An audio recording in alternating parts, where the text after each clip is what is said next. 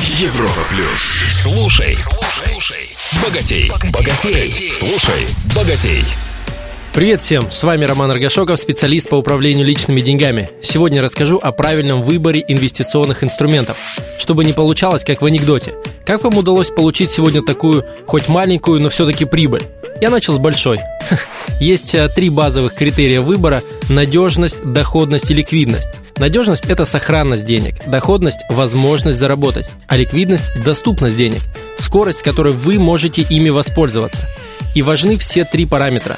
Мы хотим и зарабатывать, нам нужна часть денег в свободном доступе на случай перебоев с доходами, и, естественно, мы хотим сохранить свои деньги – но не бывает и надежных, и доходных, и ликвидных финансовых инструментов. Это все равно, что качественно, дешево, с бесплатной доставкой на дом, сборкой, установкой и вывозом мусора за собой. Попахивает обманом. У всего есть своя цена, качественное не может стоить дешево. Высокую доходность не заработать на надежных вложениях. Я уже объяснял это в одном из предыдущих выпусков. Поэтому вам нужен так называемый портфель инвестиций, куда входят разные финансовые инструменты. Банковский депозит обеспечивает надежность и ликвидность денег.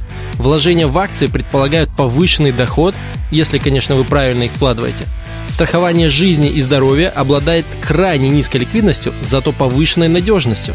Инвестиции в строящееся жилье имеют также пониженную ликвидность, зато достаточно высокую надежность и среднюю доходность. Они относятся к инструментам среднего уровня риска. Вы выбираете разные инструменты, которые дополняют друг друга. Резюме. При выборе финансовых инструментов анализируйте их по критериям надежность, доходность, ликвидность и также имейте в своем портфеле инвестиций инструменты, отвечающие всем трем критериям.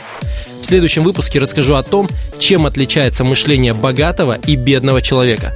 С вами был Роман Аргашоков. Желаю всем финансовой свободы. Слушай, слушай, богатей, богатей. На Европе плюс.